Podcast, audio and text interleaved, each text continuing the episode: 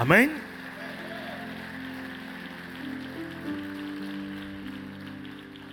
Libro de Génesis capítulo 32 y versículo 6.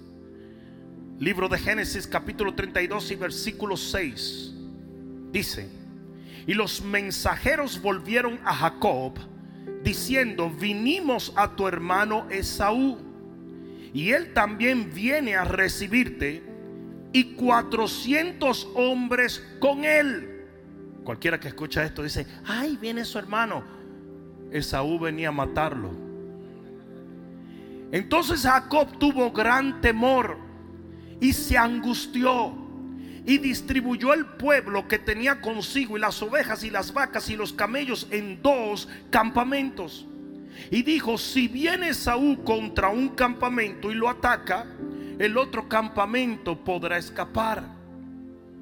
Y dijo Jacob, Dios de mi padre Abraham y Dios de mi padre Isaac, Jehová, que me dijiste, vuélvete a tu tierra y a tu parentela, y te haré yo bien. Menor soy que todas las misericordias y que toda la verdad que has usado para con tu siervo, pues con mi callado pasé este Jordán, y ahora estoy sobre dos campamentos. Líbrame ahora de la mano de mi hermano, de la mano de Esaú, porque le temo no venga acaso y me hiera a la madre con los hijos. Y tú has dicho, yo te haré bien y tu descendencia será como la arena del mar, que no se puede contar por la multitud. Y durmió allí aquella noche y tomó de lo que le vino a la mano un presente para su hermano Esaú. ¿Cuántos pueden decir amén a la palabra? Pon la mano en tu corazón y dile, Padre, háblame porque te escucho. Amén. Dale un fuerte aplauso al Señor.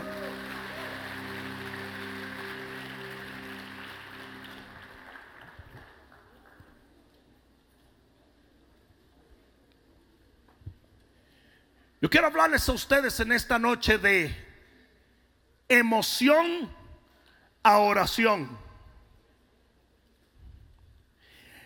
En este pasaje que acabamos de leer, ustedes ven un hombre de Dios, porque Jacob era un hombre de Dios, caer preso de sus emociones. Es importante que entiendas que él estaba ante un inminente peligro de destrucción por su hermano Esaú. Porque su hermano Esaú iba a vengarse por el engaño que él le había propinado. Él había engañado a Esaú y había tomado la primogenitura de él. Y su hermano venía a vengarse contra él. Nunca subestimes un hermano incómodo. Ah, me dejaron solo, ¿verdad? La gente me dice a mí, yo no sé por qué la gente de la iglesia son tan bravos. Esto no saben nada, compadre. Un hermano herido, un hermano incómodo es capaz de todo tipo de locuras. ¿Cuántos pueden decir amén? Y este hermano venía a matarle, venía con 400 hombres, venía literalmente armado hasta los dientes y iba a acabar con todo. Es importante que tú entiendas que hay situaciones que van a afectar tus emociones. Porque aquí dice la Biblia que él tuvo gran temor y angustia. Y yo necesito que tú entiendas la implicación de esto. Las emociones están en el alma. En el alma se encuentran todo tipo de emociones y el enemigo va a buscar la manera de encender tus emociones. ¿Sabes por qué? Porque nuestras armas están en el espíritu y no en el alma. Ah, alguien debió decir amén. La Biblia dice que nuestro enemigo es espiritual. La Biblia dice que nuestras almas son espirituales. Y cuando el enemigo te tiene en el área de las emociones, el enemigo te tiene literalmente destruido. Parece que no me estás escuchando. Hay muchos cristianos que no entienden que uno de los propósitos del enemigo es llevarte al plano emocional. Y te va a mandar gente, y te va a mandar situaciones, y te va a hacer esto y lo otro. Y cuando tú entras en todo tipo de emociones tóxicas, con temor, con angustia, con gritadera, con loquera, usted está literalmente destruido por el enemigo. Y eso mismo fue lo que pasó con Jacob. de ser un hombre que había tenido un encuentro con Dios de ser un hombre que habló con Dios cara a cara, de ser un hombre que confiaba en Dios, se convirtió en un hombre completamente llevado por sus emociones tóxicas. Donde hay temor no hay fe. ¿Alguien me entendió? Donde hay angustia no hay paz. Donde están estas emociones, usted perdió el poder, porque yo no sé si tú lo sabes, pero esta es la victoria que ha vencido al mundo, nuestra fe. ¿Alguien entendió eso?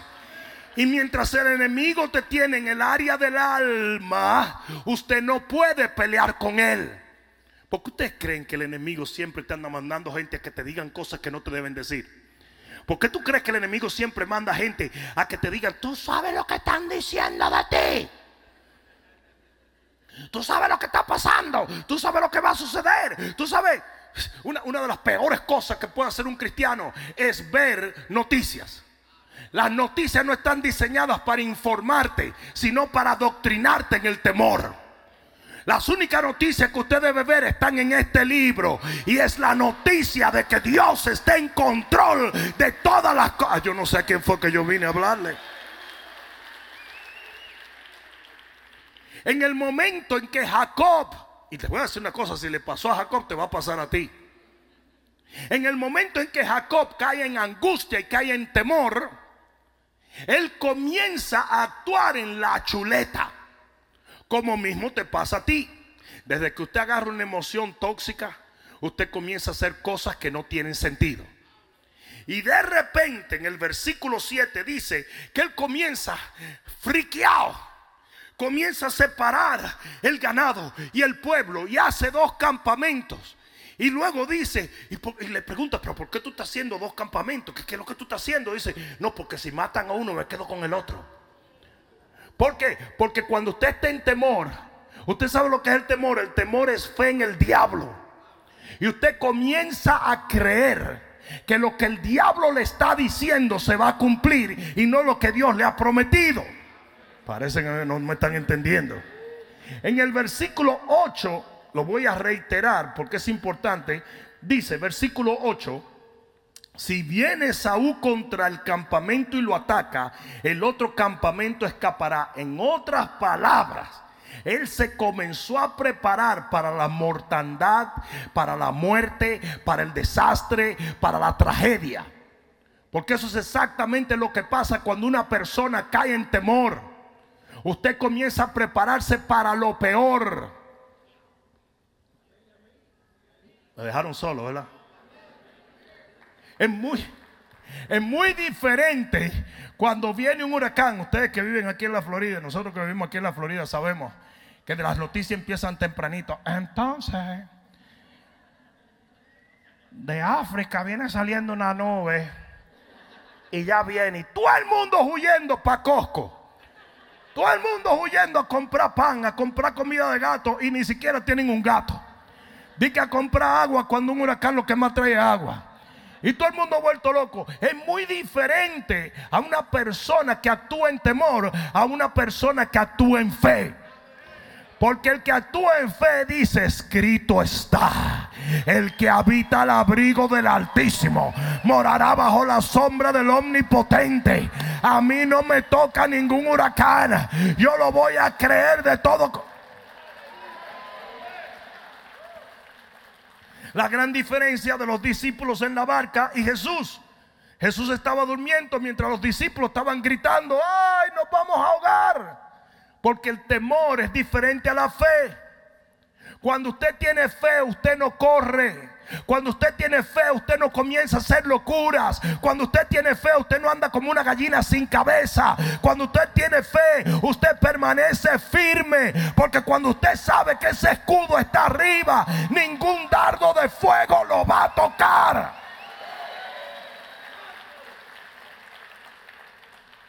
Y este hombre comienza a prepararse para la muerte.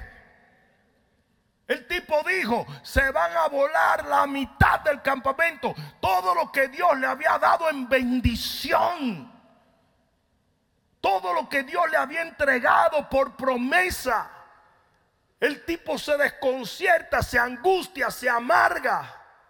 La palabra temor allí es el hebreo yaré, que quiere decir algo que inspira respeto, reverencia y sometimiento. Y sabes que eso solamente se lo debemos a Dios, ¿verdad? Solo a Dios debemos respetar, solo a Dios debemos reverenciar, solo a Dios nos debemos someter. Pero la Biblia dice que cuando usted tiene temor, usted se convierte en el esclavo de aquello a lo cual usted le teme. Ah, Hay mucha gente que es esclavo, que es un siervo de ciertas personas, de ciertas cosas. Estás en un trabajo donde te maltratan, te abusan. Pero imagínate, yo no puedo salir de ese trabajo porque no voy a conseguir otro trabajo. Cuando usted lo consiguió, usted no tenía y Dios se lo dio. Usted no permite que lo abusen. Usted cree en Dios y el Señor lo lleva de gloria en gloria, de poder en poder, de unción en unción. Si compro una casa y la pierdo, y si compro un carro y me lo chocan, ese es el temor. Usted comienza a reverenciar a un espíritu que no es el espíritu de Dios. En ese momento Jacob comenzó a literalmente reverenciar la amenaza en vez de reverenciar a Dios. No sé si ustedes notaron que en ningún momento él mencionó a Jehová en ese periodo de tiempo de temor. Yo, yo, no sé si ustedes entienden que el campamento de Jacob era una cosa inmensa. Esto no fue dos minutos, nosotros lo leemos así.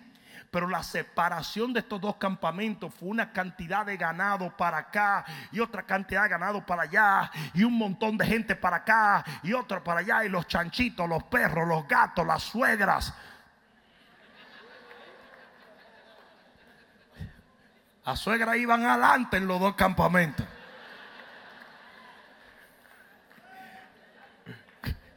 Con una camiseta que decía Esaú, bu, a ver si le daban a la suegra. Pero él comienza a reverenciar. Y les voy a decir una cosa. Ustedes saben la cantidad de gente que deja de, de reverenciar a Dios por reverenciar sus temores. Anda. Ustedes saben la gente que tiene tanto respeto por el gobierno, y tanto respeto por las políticas, tanto respeto por los médicos, y tanto respeto por los jueces, y dejan de respetar a Dios. Tu temor tiene que estar en Dios. Un ensayo a nivel global fue la gripe china. Muchísimos cristianos comenzaron a ser siervos de una narrativa por temor. En vez de seguir siendo un siervo de Dios, entendiendo que Él está en control de todo. Que el león de la tribu de Judá siempre está en control. Ah, no, no, no, no.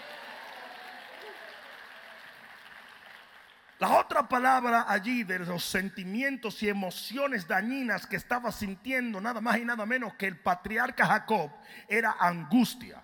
Y la angustia viene del hebreo yaxear, que quiere decir amarrar o atar, dolor e inmovilidad. Y mira qué cosa tan terrible. De repente un hombre que caminaba en bendición, que decía, vamos por aquí, vamos por allá, literalmente se encontraba atado. ¿Cuántos no se han sentido alguna vez que no tienen solución? Porque eso es lo que hace el enemigo. El enemigo manipula tus emociones para que creas que no hay salida. Cuando usted sabe bien que siempre hay salida en Dios. Ustedes se van a la calle hoy en día, compadre, pero no aquí, a nivel mundial. En Europa, en cualquier sitio, y la cosa está dura, tú sabes. Después de la gripe china, todo cambió, y todo está desbaratado, y todo está, ya mismo viene otra, ya mismo viene otra. La gente habla negativo, están paralizados. No, no, no vamos a abrir un negocio porque no sabemos qué va a pasar en las elecciones. Y no vamos a hacer una inversión porque no sabemos qué va a pasar en esto. Temor, temor, temor. Están atados. Y Jacob cayó en esto. Y la razón por la cual hoy yo te estoy hablando de esto es simplemente porque si a Jacob le pasó, te puede pasar a ti. Y usted tiene que tener mucho cuidado porque el enemigo va a hacer lo mismo en tu vida. Te va a traer noticias. Él no había visto a Esaú. Pero alguien le trajo la noticia de que Esaú venía y le describió y viene con cuchillo, con tenedor, con pala, con todo. Te va a acabar. Ustedes tienen que tener mucho cuidado a quien ustedes les permiten hablar en sus vidas. Porque si la fe viene por el oír la palabra de Dios, la duda y el temor vienen por el oír cualquier cosa que esté en contra de la palabra de Dios. Hello. Tengan mucho cuidado cuando usted toman el diagnóstico de un médico como la última palabra. Cuando usted toman el fallo de un juez como la última palabra, la última palabra la tiene el Rey de Gloria. No permitas que una sentencia se convierta en lo que tú aceptas. No lo aceptes. Lo voy a decir otra vez, no lo aceptes. Médico te dice que te vas a morir en dos meses. you're right. You're right. ¿Sabes cuántas veces yo, yo he visto a los médicos diagnosticar algo así? No, no es que ellos son malos. Es simplemente que ellos solamente ven lo natural. Pero ¿a dónde está Dios? Yo dije, ¿a dónde está Dios? ¿Mm? Tú no puedes aceptar lo que te dice a ti el banquero, lo que te dice a ti el juez, lo que te dice a ti el hombre. Porque muchas veces lo que el hombre te dice no compagina con lo que Dios ha dicho. No se alinea. Y Jacob permitió que ese mensaje se convirtiera en una sentencia que él estaba aceptando. ¿Saben la cantidad de energía, dinero, planificación, eh, eh, consultas que gastan los cristianos cuando le dicen que algo no está saliendo bien? Es increíble. Tan pronto te dicen esto y lo otro, tú sales por ahí, no, porque yo, no voy, yo voy a llamar al primo mío. Así andan los cristianos. Pero aquí es donde viene lo interesante.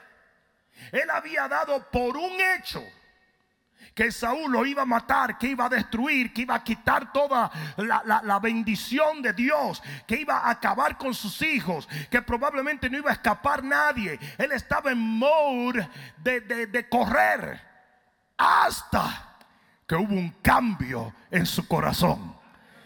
Y eso es exactamente lo que yo quiero hablar en esta noche.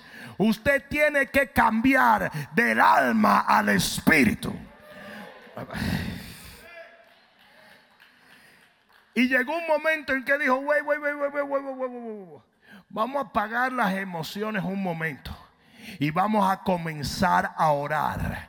O sea que el hombre se fue del alma al espíritu. alguien va a tener que decir amén. Y él comienza a orar. Y lamentablemente, de acuerdo a las estadísticas, solo un 3% de los evangélicos oran. Ya la gente no ora ni siquiera por la comida. Lamentablemente hay tanta comida que ni oran para que no se bendiga y se expanda. Pero es impresionante cómo yo voy a ciertos restaurantes y veo cristianos y hasta pastores y comen sin orar. Yo digo, pero es que es un mandato de Dios. Ah, pero ¿saben lo que sí saben hacer? Sacar el celular, tirarle una foto y subirlo a Instagram como que a mí me importa el pollo con cebolla que te está comiendo. Me importa a mí eso. Yo literalmente estaba en un restaurante los otros días y una señora dijo, disculpe. Yo dije, ah, me, conoce. ¿Cómo está, señora? Me dice, no, no, disculpe. Chaca. Y le tiró una foto a mi plato. Y me tomó un momento reaccionar. Yo dije, pero ¿qué le pasa a esa señora? Y cuando miro la langosta estaba de qué. Porque ya está la langosta posa y el pollo. Una locura. Hijo de Dios, usted tiene que orar. En vez de usted andar corriendo buscando otro préstamo, en vez de usted andar corriendo buscando un consejo de gente que no sabe qué hacer, en vez de usted andar buscando quién lo va a sacar del lío, clame a Jehová, clame a Dios, ore. La Biblia dice, de un codazo que está a tu lado, la Biblia dice, clama a mí que yo te responderé. La Biblia dice, no tenéis porque no pedís. La Biblia dice que todo lo que pidieres en oración, Él lo hará para que el Padre sea glorificado en Él. La Biblia dice orar sin cesar y no quiere decir orar sin el hermano César. Usted tiene que orar. Si David necesitó orar, si Jeremías necesitó orar, si Ezequiel necesitó orar, si hasta Jesús necesitó orar, usted tiene que orar. Apaga la porquería de teléfono, la computadora, el iPad, el que lo que sea. Y comienza a orar y tú vas a ver cómo todo cambia. ¿Sabe la cantidad de cristianos que vienen mes tras mes con el mismo lío? Pastor, ore por mí. Yo le digo con todo respeto, ¿y tú has orado por ti? Tú sabes que me da mucha brega orar en este tiempo. Pues claro, yo lo sé. Porque eso es exactamente lo que el enemigo no quiere. El enemigo sabe que Dios es fiel. Y que si tú eres capaz de orar, Dios lo va a hacer. Y por eso te tiene dando tumbos como loco. Muchísimos cristianos se prueben las reuniones. Oh, va a venir el hermano Chumbangún a cantar. La iglesia llena. Ni siquiera sabe quién es Chumbangún. Pero es una fiesta. La cosa va a estar buena. Pero tú le invitas, vamos a orar. Nada más tres doñas vienen. Y dos de ellas vinieron engañadas. Y tú ves que la doña tan incómoda porque ellas saben que se quieren ir para la casa. Pero vinieron con la otra doña que está enamorada de las galletitas allí. en la libre, en, en Sega Café. Señores, ¿a dónde vamos a llegar así? Paul John Cho fue el pastor de la iglesia más grande de la historia eclesiástica. Un millón ciento setenta y cinco mil miembros. ¿Me oyeron, verdad? Lo voy a decir otra vez. Un millón ciento setenta y cinco mil miembros. Ganando 15 mil personas cada mes. Parece que no me están oyendo. Todo el tráfico de la ciudad tenía que redirigirse cuando ellos se reunían. Tenían 39 servicios a la semana. No los predicaba el pastor todos, pero tenían 39 servicios. Literalmente solo en Japón tenían 10 millones de japoneses, salvo iglesias en el mundo entero. Y cada vez que le preguntaban a Paul Jong Cho cuál es el secreto, él decía, I pray and obey yo oro y obedezco. Y, los pastores le preguntan, no, no, no, pero explícame más, explícame más, porque no creemos en la oración ya. No creemos en la oración. No, pero dime, dime, dime a ver qué es lo que tú, dime. Esa es la cantidad de iglesias que privan en chulería. Que creen que porque el pastor se haga un tatuaje en un ojo, como si fuera un perrito, ya con eso la gente va a venir. No hay poder en esto. No es lo que tú hagas, es lo que Dios puede hacer. Líderes de grupo, oren. Y cuando terminen de orar, oren otra vez. Y vuelvan y oren. Ahora, te voy a decir dónde está el principal problema. En que la gente hace de la oración algo demasiado complicado. Por eso hay que 25 mil métodos para orar. ¿Qué método para orar? Orar es hablar con Dios. Usted no necesita más nada que entender que cuando usted va adelante del Padre en el nombre de Jesús, usted tiene entrada para pedirle todo lo que usted quiere. Cuando los discípulos vinieron donde Jesús y le dijeron, enséñanos a orar, ¿qué, hicieron los, ¿qué hizo Jesús? Ah, te lo voy a poner facilito. Cuando oren, oren, Padre nuestro que estás en los cielos, santificado sea tu nombre, venga tu reino hágase tu voluntad en la tierra, así como se hace en los cielos. Danos hoy el pan de cada día. Perdona nuestras ofensas como nosotros perdonamos a los que nos ofenden. Y no nos dejes caer en tentación. Amén. Pero, y no necesitamos un seminario. No. Ese fue el seminario de Jesús. Y una de las peores cosas que le puede pasar a la gente es creer que la oración se demanda que usted sepa muchísimo. Al contrario, usted lo que tiene es que tener fe. La Biblia dice que Josué le dijo al Señor en una oración, Señor, detén el sol y la luna. tipo no sabía astronomía. No es el sol y la luna lo que, lo que rota, es la tierra. Pero Dios dijo, no, yo lo sé que tú no eras muy buena en la escuela. Y detuvo la rotación de la tierra por 24 horas. O sea que hasta cuando usted ora mal le sale bien. Si lo hace con fe. Hello. Ora, clama a Dios. Si todo lo que tú sabes decirle, ay, mira, Juanito. Ay, mira, Juanito. Sí, dele por ahí. Juanito, Juanito, Juanito, Juanito, Juanito. Va a llegar un momento en que Dios. Miguel, hazme el favor. Hazme el favor. Arrecátame, Juanito. Ustedes saben de la señora que estaba orando en la iglesia. Solita estaba la señora y estaba, señora, nada más son 10 dolaritos. Eso es todo lo que yo necesito. Es 10 dólares, señora.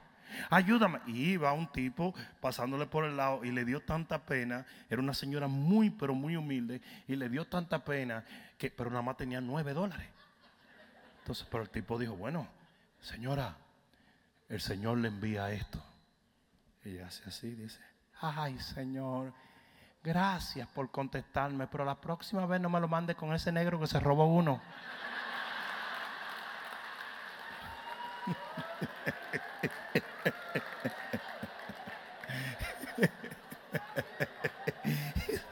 Negro charlatán. Esto no fue un testimonio, ¿eh? Están mirando a mí.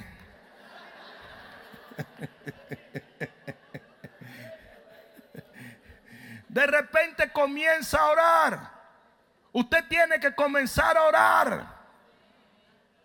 Usted no se puede imaginar lo increíblemente fácil que es para Dios hacer una proeza en tu vida cuando tú clamas. Tú, no te lo imaginas. La razón por la cual muchos cristianos no oran es precisamente porque no creen. Usted tiene que tener fe en la oración. Todos los hombres y mujeres de Dios de la Biblia entera, de tapa a tapa, oraban. Todos. Todos los profetas, todos los patriarcas, todos los discípulos. La gran diferencia es que ahora estamos bajo el pacto de la gracia en Cristo Jesús. Y cuando nosotros entramos en nombre de Jesús, las cosas suceden porque es por su justicia. Esa es una de las cosas que el diablo siempre le dice a la gente. No, pero que tú estás medio pecaminoso. Tú estás medio mal. Pero es que tú estás bajo la gracia. Si tú estás en Cristo, Dios ni te ve a ti. Él ve la envoltura de Cristo cuando tú entras a su presencia.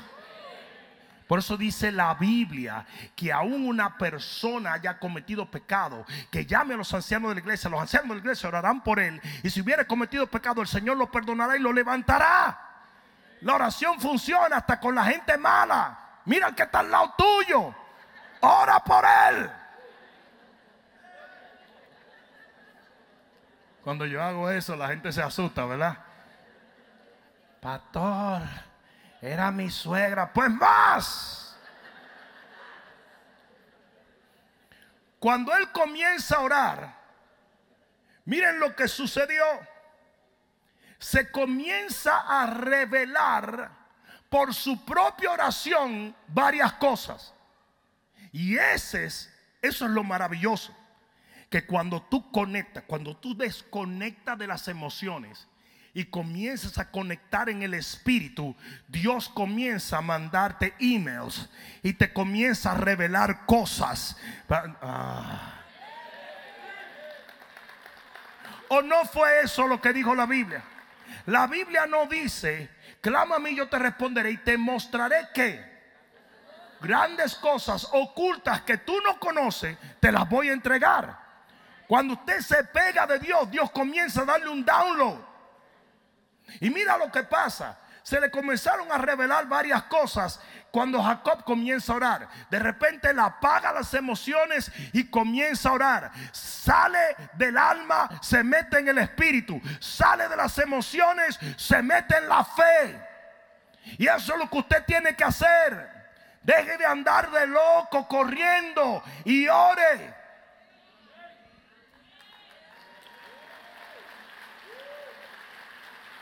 Lo primero que se le reveló fueron sus promesas.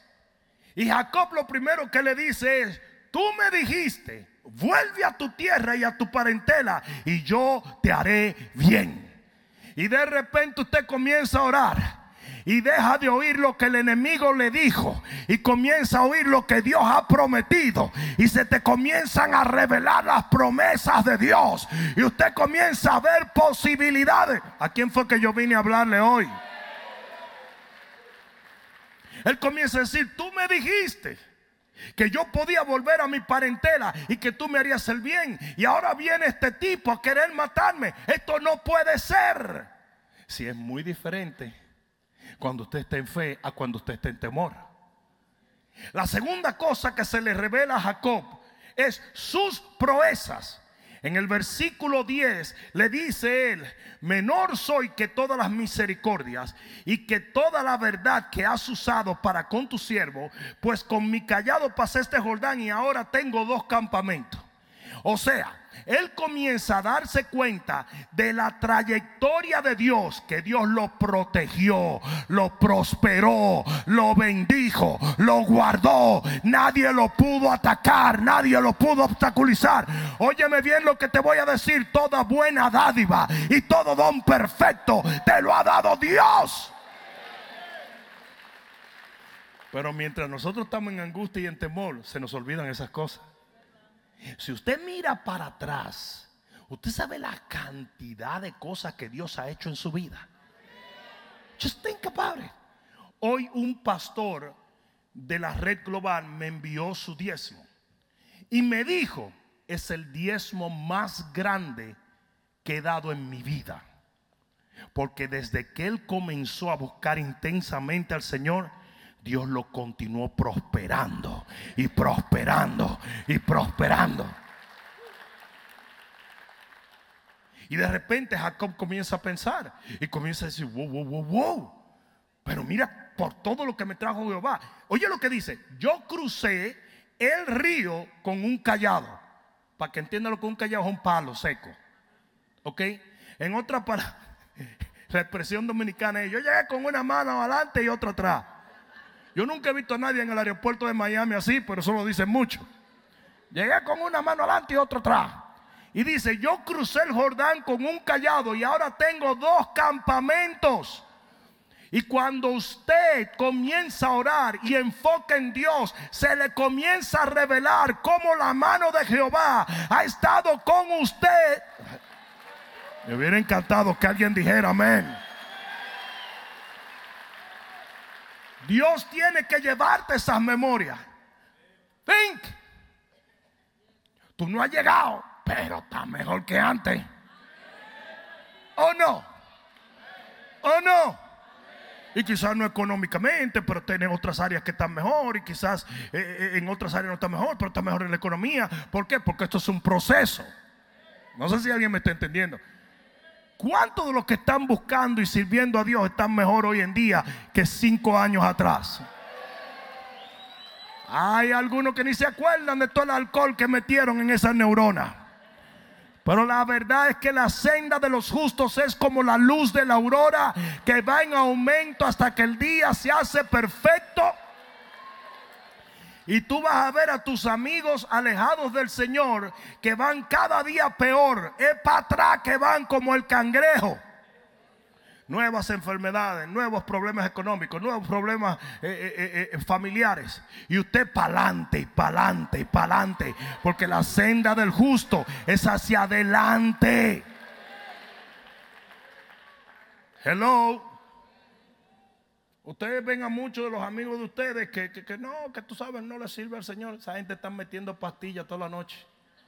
Esa gente tiene un aburrimiento y un dolor y no se lo dicen a nadie, mucho menos a ti que le has predicado el Evangelio.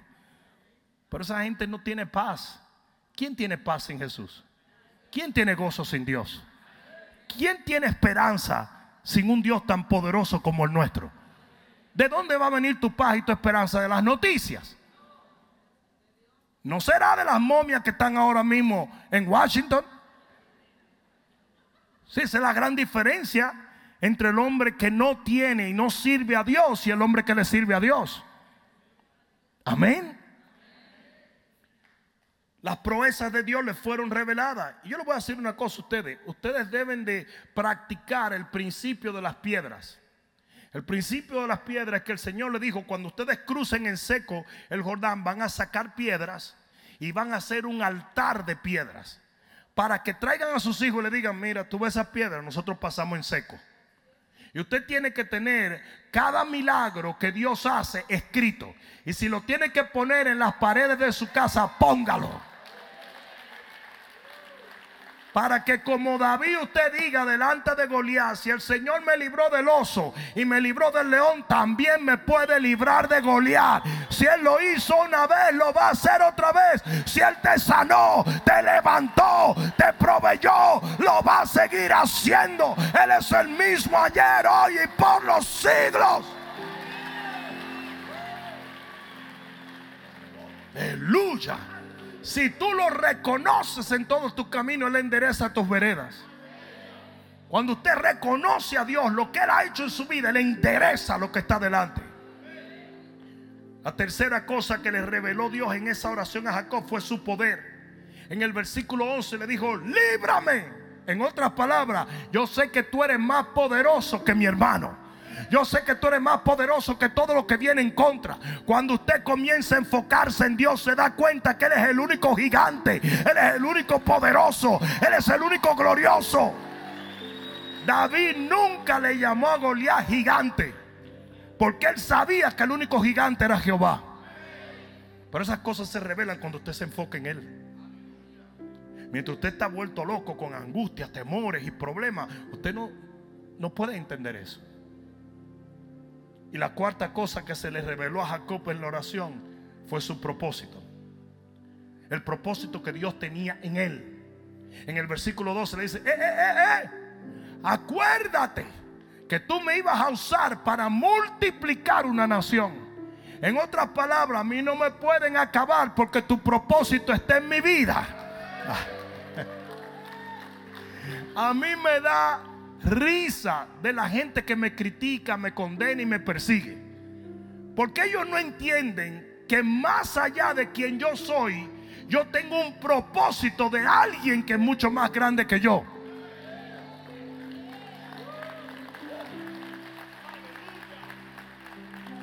Oigan esto. En los 1800 creo que fue, capturaron un soldado británico en Etiopía. Y los reyes enviaron, creo que en aquel entonces fueron 195 mil soldados a sacar ese hombre. Y cuando los etíopes se dieron cuenta que venían 195 mil soldados a rescatar un tipo, lo soltaron. Dijeron, ¿a dónde se lo llevamos? Vayan al Burger King que está allí, que ahí lo vamos a dejar. ¿Mm? Y en la historia dice que le preguntaron a la reina por qué hicieron eso. Él dijo, porque uno es más que suficiente para nosotros movilizar toda Inglaterra si fuera necesario. Parece que no me escucharon. Parece que no me oyeron. ¿Y ustedes saben por qué? Porque hay propósito en los hijos de Dios. ¿Sabe la cantidad de gente que vive con la narrativa absurda? No, que tú, que esto, que lo otro. They don't know. They don't know my purpose el propósito de Dios en mi vida. No lo conocen. Por eso es que tú ves que los tipos pasan. El, pastor César Castellano le dieron cinco balazos. Cinco. Dame decirte una cosa. Con un corta uña es suficiente para que tú busques para dónde agarrar. ¿A usted le han cortado una uña mal cortada? ¿Sí o no? No, ahora como que los chinos de ustedes son más expertos que los otros, ¿verdad? Nosotros estábamos en la República Checa y estábamos bien cansados. Y Joe Rosa se le ocurre de que entrara a un sitio de, de, de pedicuri. Y entonces estamos ahí y era un sitio chino. Tin, tum, pin, can, tum, tin, tan. Y yo muy contento diciendo, wow, ya mismo nos traen un arrocito chino, una cuestión. ¿entendés? Y nos sentamos todos y era como una paz. Tin, tum, tin, tum, tin. Y nos empiezan a sobar los pies. Y yo, ja, ja, ja. Todo- ahí estaba Ada, estaba todo el mundo. Y de repente le picotearon un dedo a Joe Rosa. Le hizo, ¡Wow! Nos sacaron a todito de ahí. Ese tipo pegó un grito que cerró el negocio por dos días. Imagínense que al pastor César Castellano le dieron cinco balazos. A mí me gusta cómo él testifica al respecto, que él dice, uno fue para cortarme la cuerda vocal, el otro fue al corazón, el otro fue a la espalda para que yo no caminara, el otro fue al hombro para que yo no extendiera la mano y orara por los enfermos. Y de todo eso él se sanó para la gloria de Dios. Pero ¿saben por qué? No, no es que él es Robocop. Ni Arnold Schwarzenegger. Él es un hombre con un propósito eterno. Hello. Es una burla a Dios cuando la gente asume que porque tú tengas una contrariedad como hombre de Dios, se acabó tu vida. Are you nuts? ¿No has leído tú que no habrá arma forjada contra nosotros que pueda prosperar? Dile al que está a tu lado, eso es para ti. Ahora, versículo 13. ¿Alguien aprendió algo en esto? ¿Le sirvió esto? Versículo 13. Llegó la primera respuesta de Dios. Porque en el versículo 13 dice, mira lo que dice. Dice, y durmió allí aquella noche, y durmió allí aquella noche. Tú sabes, para dormir tú no puedes tener ni temor ni angustia. Y tú sabes lo que pasa cuando tú oras, que de repente toda emoción tóxica se va de ti. El tipo durmió como un bebé. Como un niño, acostadito, el tipo hizo así. Ay, como que yo. Dice que Ana estaba orando. Y cuando percibe la respuesta, dice que ya no lloró más, ni oró más, sino que se fue en paz. Porque cuando usted ora, la paz que sobrepasa todo entendimiento viene a ti. Usted descansa en Dios. Hello. Usted le pasa el problema a Dios y punto. Y dice que el tipo se echó a dormir. Pero ¿cómo tú vas a dormir si, está, están merodeando para matarte a ti y a todo el mundo? No, tranquilo. Dios está en control. Oh, Dios está en control. Él está en control. Por eso es que dice que ores con toda intensidad y la paz de Dios vendrá a tu corazón. Usted tiene que, usted tiene que encontrar esa paz. Mucha gente dice, el Señor dijo, mis pasos dejo, mis pasos doy. Eso no es gratis. Usted tiene que buscarla. Por eso es que dice, persigue la paz. Eso hay que buscarlo. No sé si me están entendiendo. Pero de repente le llega la primera respuesta, dice, y durmió allí aquella noche. Hay gente que no puede dormir, pero yo te voy a decir porque usted no puede dormir. Porque usted está lleno de angustia y de temores. Todavía te duerme y duerme. A la cantidad de gente que a medianoche se paran. ¿A dónde van? ¿Quién? ¿Ah? ¿Cuántos saben la gente que hablan así? Una vez teníamos algo muy, una lucha muy dura en la iglesia. Y de repente, el pastora María se siente en la cama y me hace, "¿Eh? ¿qué? Me dice, los ladrones. Digo yo, no. Y yo agarro mi pistola para bendecirlo nada más, ¿tú entiendes? Agarro mi pistola. Pero yo tenía tanto sueño que yo me siento en la escalera, ¿verdad? De que para ir bajando así de ladito, tú sabes. Y eran como las una de la mañana. Y a las cuatro y media me despierto tirado en la escalera así. Y yo digo, ay, me mataron. Yo dije, me mataron. No había ningún ladrón. Yo me dormí en el escalón esperando que el ladrón pasara para allá arriba. Y cuando vuelvo todo doblado con un escalón pegado ahí, está la pastora. Pero usualmente la gente está muy tensa, no duerme bien. Y no hay una cosa que asesine más la salud que el no poder dormir. Entonces dice, no, pues si yo siempre tengo sueño, no, es que eso está mal también. Porque eso significa que no estás recuperándote en el tiempo en que tienes que recuperarte. Si tú estás durmiendo aquí,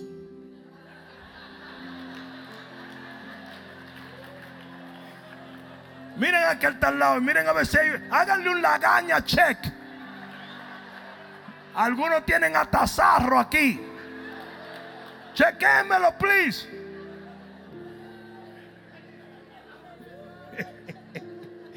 ¿Sí o no? Aquí hay gente que tú lo oyes. ¿Cuánto alaban al Señor? Amén. Por eso es que yo grito. Salen aterrorizados. Yo vi un señor que dijo, así iglesia no se puede ir porque uno ni dormir puede. Ese pastor le grita y grita y grita. Yo le dije lo que me pasó a mí con Alexa, esa malvada. ¿Sabes lo que es Alexa, verdad? El sistema ese que entonces fue Jimmy a arreglarme Alexa, arregla Alexa y me dice, eh, pastor, te conecté a Alexa al canal de YouTube tuyo. O sea, que tú nada más tienes que decirle YouTube, TikTok. Yo está bien. A las 3 de la mañana. ¿Cuándo alaban al Señor? Mira, mira.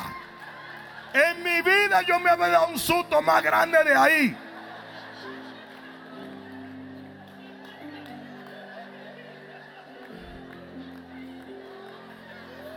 Yo casi me muero.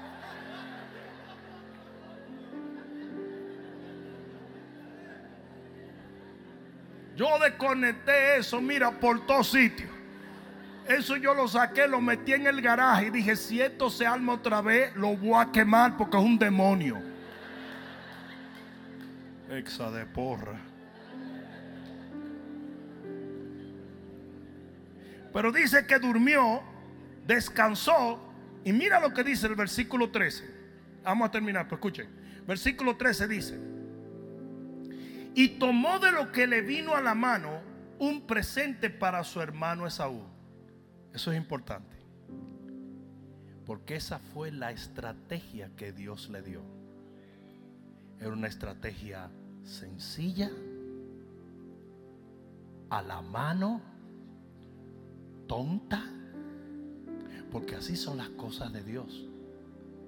Mientras tú crees que tú tienes que hacer 55 mil cosas, Dios te dice una y es muy sencilla. Para nosotros entrar en este edificio teníamos una batalla legal dos años. Porque los testigos de Rayovac no nos querían vender este edificio porque sabían quién era nuestra iglesia. Y decían, esta gente son una fuerza demasiado, nos van a desrayovizar el área. Así mismo fue. Dos años, abogados vienen, abogados van y tiran. Ellos le querían vender esta propiedad a un casino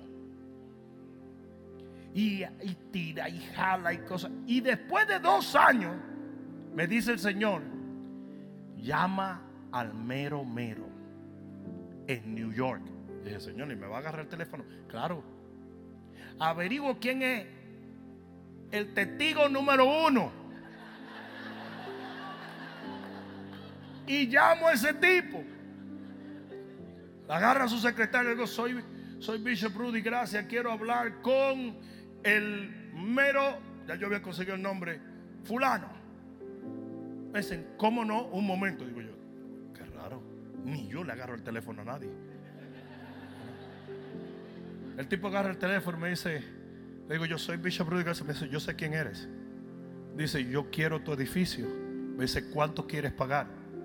Fui tentado, fui tentado, no solo ve, fui tentado. ¿Sabes que los dominicanos dicen, un salchichón con plátano yo te mando ahora mismo, tú sabes? ¿Quién no, quién no? El tipo me dijo así, ¿cuánto quieres pagar? Entonces yo le dije, pero como todo tiene su justo precio, le digo yo 17 millones. Dice él, hecho, te envío los papeles.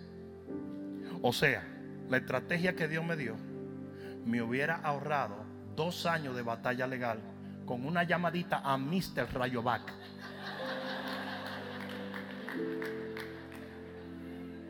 O sea, hay veces que la gente prefiere estar loqueando antes que buscar de Dios.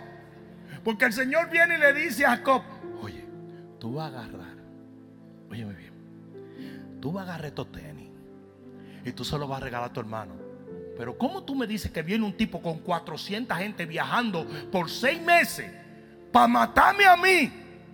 Porque me está guardando una bronca de 25 años.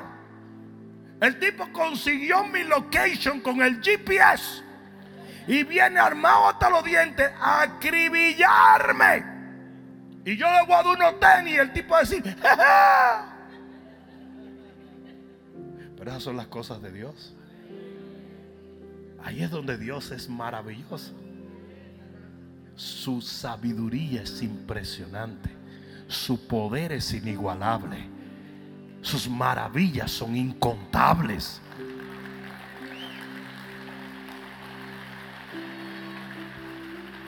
Mira esto. El tipo agarra a unos tipos y le dice, oye, por ahí viene mi hermano. Sí, lo sabemos. Llévenle este regalito a ese muchacho. Eh. Nosotros le vamos a dar a este tipo estos tenis Converse. Ese tipo no va a degollar, tranquilo. Dáselo. El tipo agarra, arrancan para allá y déjame leerte lo que sucedió. Versículo 30, eh, perdón, capítulo 33, versículo 1. Alzando Jacob sus ojos, miró. Y aquí que venía Esaú y los 400 hombres con él, los asesinos, los salvatruchas. Entonces, entonces repartió él los niños entre Lea y Raquel y las dos siervas, porque el tipo dijo, ¿quién sabe si tú sabes? No, no, no, nunca sabe que se aloque. Dice, y puso las siervas de sus niños delante, luego a Lea y sus niños, Raquel y a José los últimos. Y él pasó delante de ellos y se inclinó a tierra siete veces hasta que llegó su hermano. Probablemente le estaba orando, no le estaba haciendo reverencia a Esaú, porque Esaú no había llegado. Pero él se inclinó siete veces diciendo, Jehová es contigo que yo estoy. Es contigo. Pero Esaú, el que lo iba a matar, el que lo iba a destruir, el que lo iba a asesinar, el que iba a borrar la bendición de Dios, dice que corrió a su encuentro y le abrazó y se echó sobre su cuello y le besó y comenzaron a llorar. Porque Dios puede cambiarlo todo. Porque Dios puede enderezarlo todo. Porque Dios puede transformarlo. Alguien va a tener que dar un grito de gloria aquí. Ponte de pie y dale un grito de gloria al Señor. Y asimismo puede pasar contigo. Dios puede cambiarle el corazón a la gente. Dios puede cambiar la dirección de aquellos que te están atacando. Dios puede juzgar. Dios puede hacer lo que sea. Si usted se atreve a clamar a Dios, Dios lo puede hacer. Alguien debió decir amén aquí. De repente lo que era una amenaza, lo que era el fin de sus bienes y de su vida, lo que era una posible tragedia, se convirtió en uno de los momentos más maravillosos de la vida de Jacob. Y dice que Saúl llorando le decía, ¿y quiénes son estos? Dice, son mis hijos. Y dice que Saúl abrazaba a los hijos a sus sobrinos. Es impresionante que lo que pudo ser una tragedia se convirtió en un momento de bendición. Muchos cristianos convierten, convierten momentos de bendición en tragedia porque no han aprendido a depender de Dios. Si Jacob hubiese continuado haciendo estrategias humanas, probablemente no hubiese tenido el final feliz que tuvo. Pero por cuanto él escogió salir del área emocional, óyeme bien, hijo de Dios, hija de Dios, controla tus emociones o te van a controlar a ti. Nosotros no estamos supuestos a ser controlados por nuestras emociones. Sal del alma al espíritu. El hombre del mundo vive por sus emociones. Lo que yo quiero, lo que yo siento, lo que yo pienso. No, nosotros vivimos por lo que Dios desea y tiene para nuestras vidas.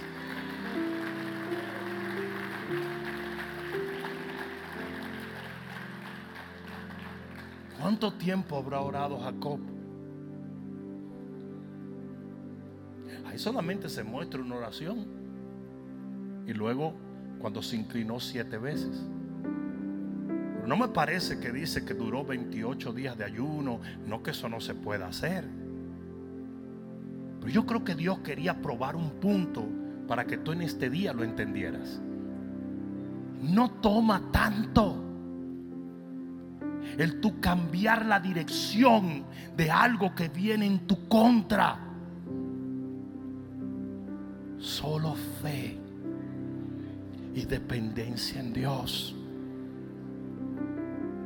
Lo más lamentable es escuchar cristianos hablando como si no tuvieran a Dios. Lo más horrible es escuchar a cristianos todo el tiempo complaining, criticando, condenando, persiguiendo que es lo que hace el hombre que no tiene esperanza y no tiene fe. Cuando una persona critica y se queja es porque cree que no hay solución. Usted siempre tiene la solución porque Dios está contigo.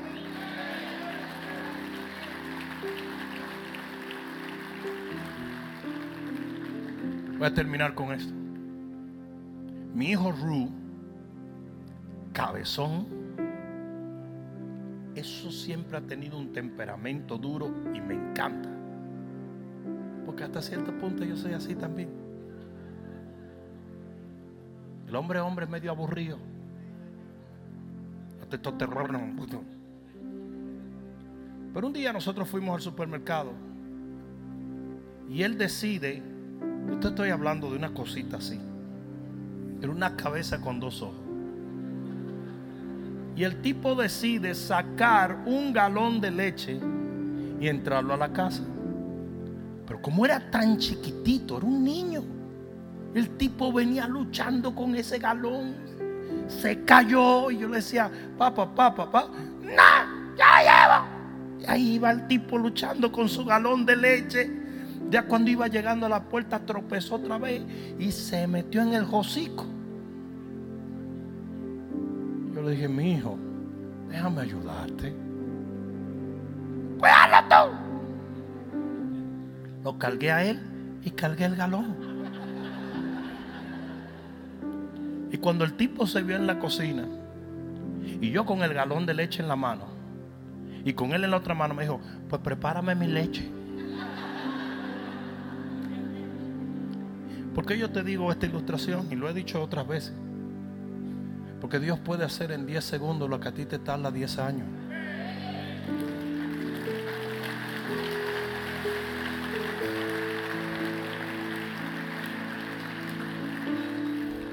Tiene que haber un switch, como lo hubo en Jacob, de lo emocional a lo espiritual.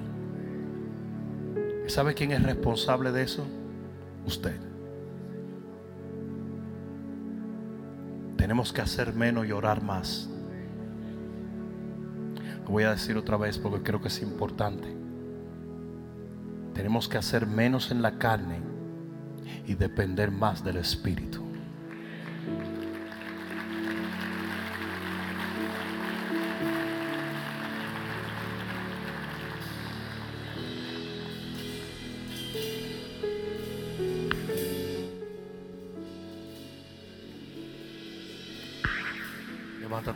Santana.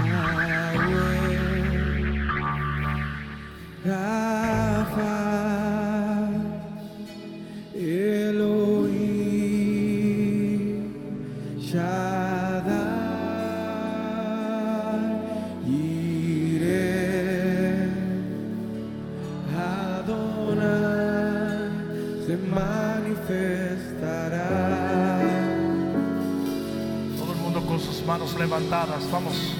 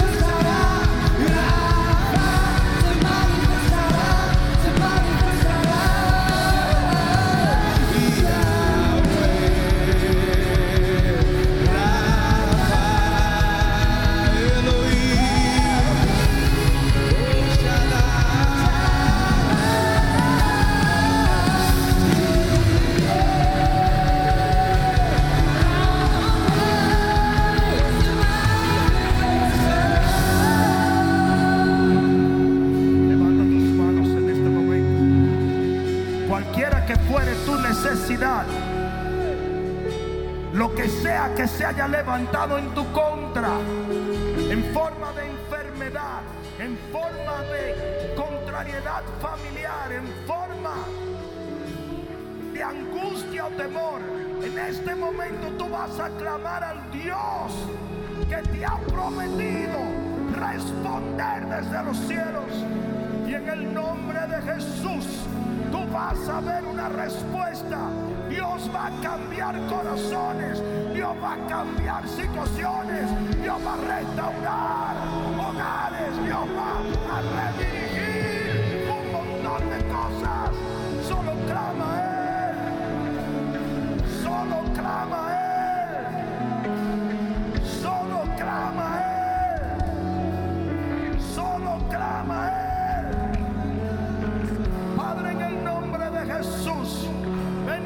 delante de ti, apoyados en la promesa que nos dice que en tu nombre, Señor, podríamos clamar y ver tu respuesta. Por lo tanto, en esta noche oramos por milagros, oramos por una intervención divina, oramos por un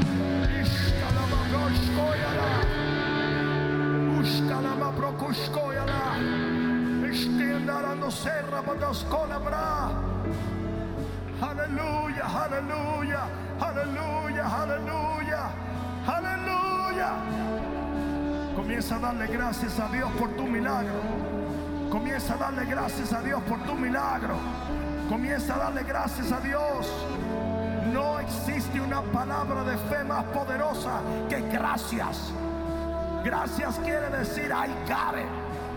Lo recibí porque creí y Dios me fue fiel. Aleluya. Gracias Señor. Gracias Jesús. Gracias mi Rey. Gracias. En esta noche, Padre, yo te doy las gracias por cada milagro obrado yo sé muy bien que a la vuelta a nuestras casas vamos a recibir noticias, cambios en los hogares, en los negocios. En el día de mañana algunos van a llegar a sus lugares de trabajo y cambios van a haber sido obrados por tu poder. Hijos rebeldes volverán, matrimonios destruidos se restaurarán, familias separadas se unirán otra vez. Las emociones serán sanas porque tú has respondido a este pueblo. Porque tú sigues siendo el Dios de Abraham, Isaac y Jacob. Y de la misma manera que respondiste a Jacob, nos respondes en esta noche. Porque venimos a ti en el nombre de Jesús. Nombre sobre todo nombre. En los cielos, en la tierra y aún debajo de la tierra. Gracias Señor. Dale un fuerte aplauso al Rey que vive. Vamos, dáselo más fuerte al Rey. Aleluya.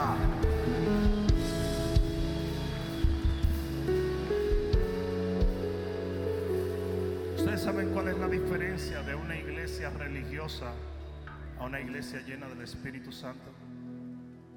Los religiosos tienen argumentos. Los que viven en el Espíritu tienen testimonios. Mucha gente no entiende que en esta noche se ha desatado tanto poder. Y ese poder se va a notar en sus vidas. Prepárate para lo mejor. Así como el temor te prepara para lo mejor, la fe te prepara para lo mejor. En el nombre de Jesús. Amén. Dios me los bendiga. Nos vemos el domingo.